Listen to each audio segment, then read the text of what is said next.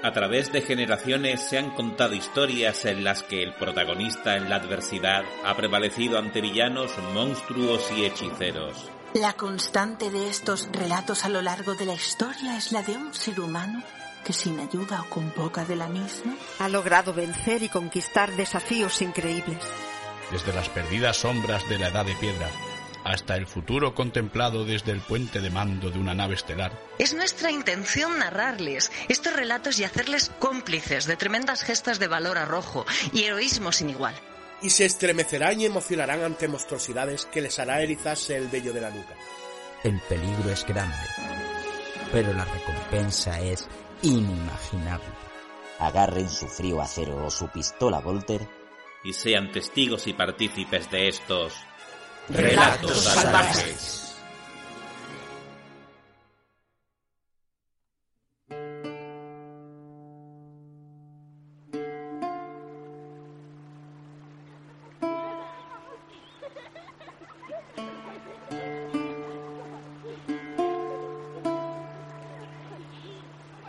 Durante la travesía por el Sangre Verde, las huérfanas habían jugado a acariciar la cabeza rapada de Egg como si diera buena suerte.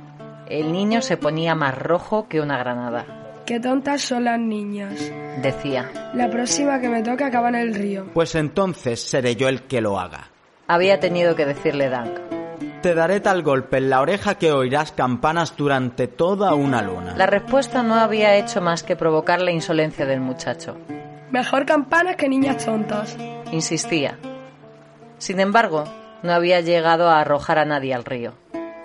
Dank entró en la tina y se sumergió hasta que el agua le llegó a la barbilla. Por arriba todavía quemaba, aunque por abajo estaba más tibia. Apretó los dientes para no gritar, porque el niño se habría reído. A Egg le gustaba bañarse en agua hirviendo. ¿Necesitas que ponga a hervir más agua, señor? No, con esta ya está bien. Dank se restregó los brazos y vio desprenderse la suciedad en largas nubes grises. Tráeme el jabón. Ah, y también el cepillo de mango largo. Al pensar en el pelo de Egg, se acordó de que el suyo estaba sucio, así que respiró hondo y se metió por debajo del agua para remojarlo bien. Cuando volvió a emerger en un chapoteo, Egg estaba al lado de la tina con el jabón y el cepillo de mango largo en la mano. Tienes pelos en las mejillas. Dos, debajo de la oreja. Que no se te olviden la próxima vez que te afeites la cabeza. No se me olvidarán, Sir. El niño parecía complacido por el descubrimiento. Seguro piensa que con un poco de barba ya es un hombre. Lo mismo había pensado él cuando le salió el primer vello en el labio superior. Intenté afeitarme con mi daga y casi me rebané la nariz. Ahora ve a dormir, le dijo a Egg. No te necesitaré hasta mañana en la mañana. Tardó un poco en arrancarse la suciedad y el sudor. Luego dejó el jabón, se estiró cuán largo era y cerró los ojos. El agua ya había refrescado. Tras un día de calor tan salvaje resultaba un alivio. Se quedó remojando hasta que se le arrugaron los pies, las manos y se puso gris y fría todo el agua. Solo entonces salió a regañadientes. Aunque a él les habían dado gruesos camastros de paja en la bodega, Dan prefirió dormir en el tejado, donde el aire era más fresco y de vez en cuando soplaba algo de brisa. Por la lluvia no había que preocuparse. La próxima vez que lloviera allá arriba sería la primavera. Llegó al tejado donde Egg ya dormía y se extendió de espaldas con las manos detrás de la cabeza, contemplando el cielo. Estaba plagado de estrellas, a millares. Le recordó una noche de vado ceniza, antes de que empezara el torneo.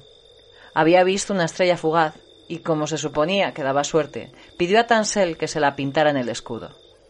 Sin embargo, si algo no le había reportado suerte, era vado ceniza. Antes del final del torneo, Case había perdido una mano y un pie, y tres buenos hombres habían perdido la vida. Aunque gané un escudero. De vado ceniza ya me fui con él. Fue lo único bueno que salió de todo aquello. Espero que aquella noche no hubiera estrellas fugaces.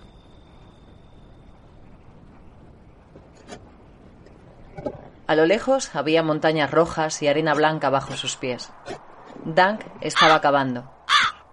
Hincaba una pala en la tierra seca y caliente y arrojaba por encima del hombro la fina arena. Estaba haciendo un agujero. Una tumba, la de la esperanza. Tres caballeros de Dorne lo observaban mientras intercambiaban comentarios burlones en voz baja.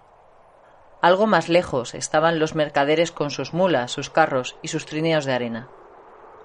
Habrían querido irse, pero Dan debía enterrar a Castaño.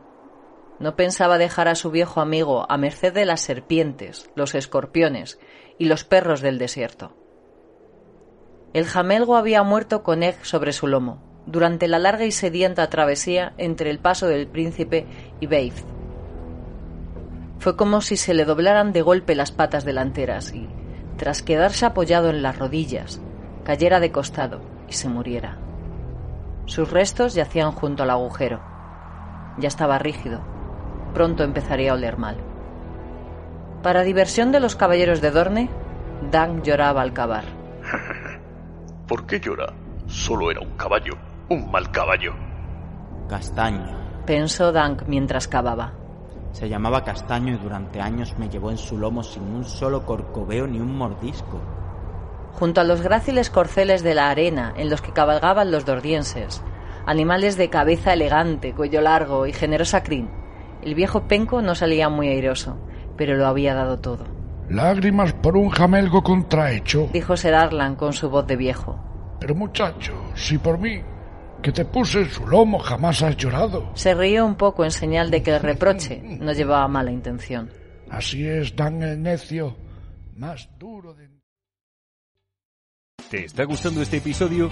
Hazte fan desde el botón apoyar del podcast de Nivos. Elige tu aportación y podrás escuchar este y el resto de sus episodios extra. Además, ayudarás a su productor a seguir creando contenido con la misma pasión y dedicación.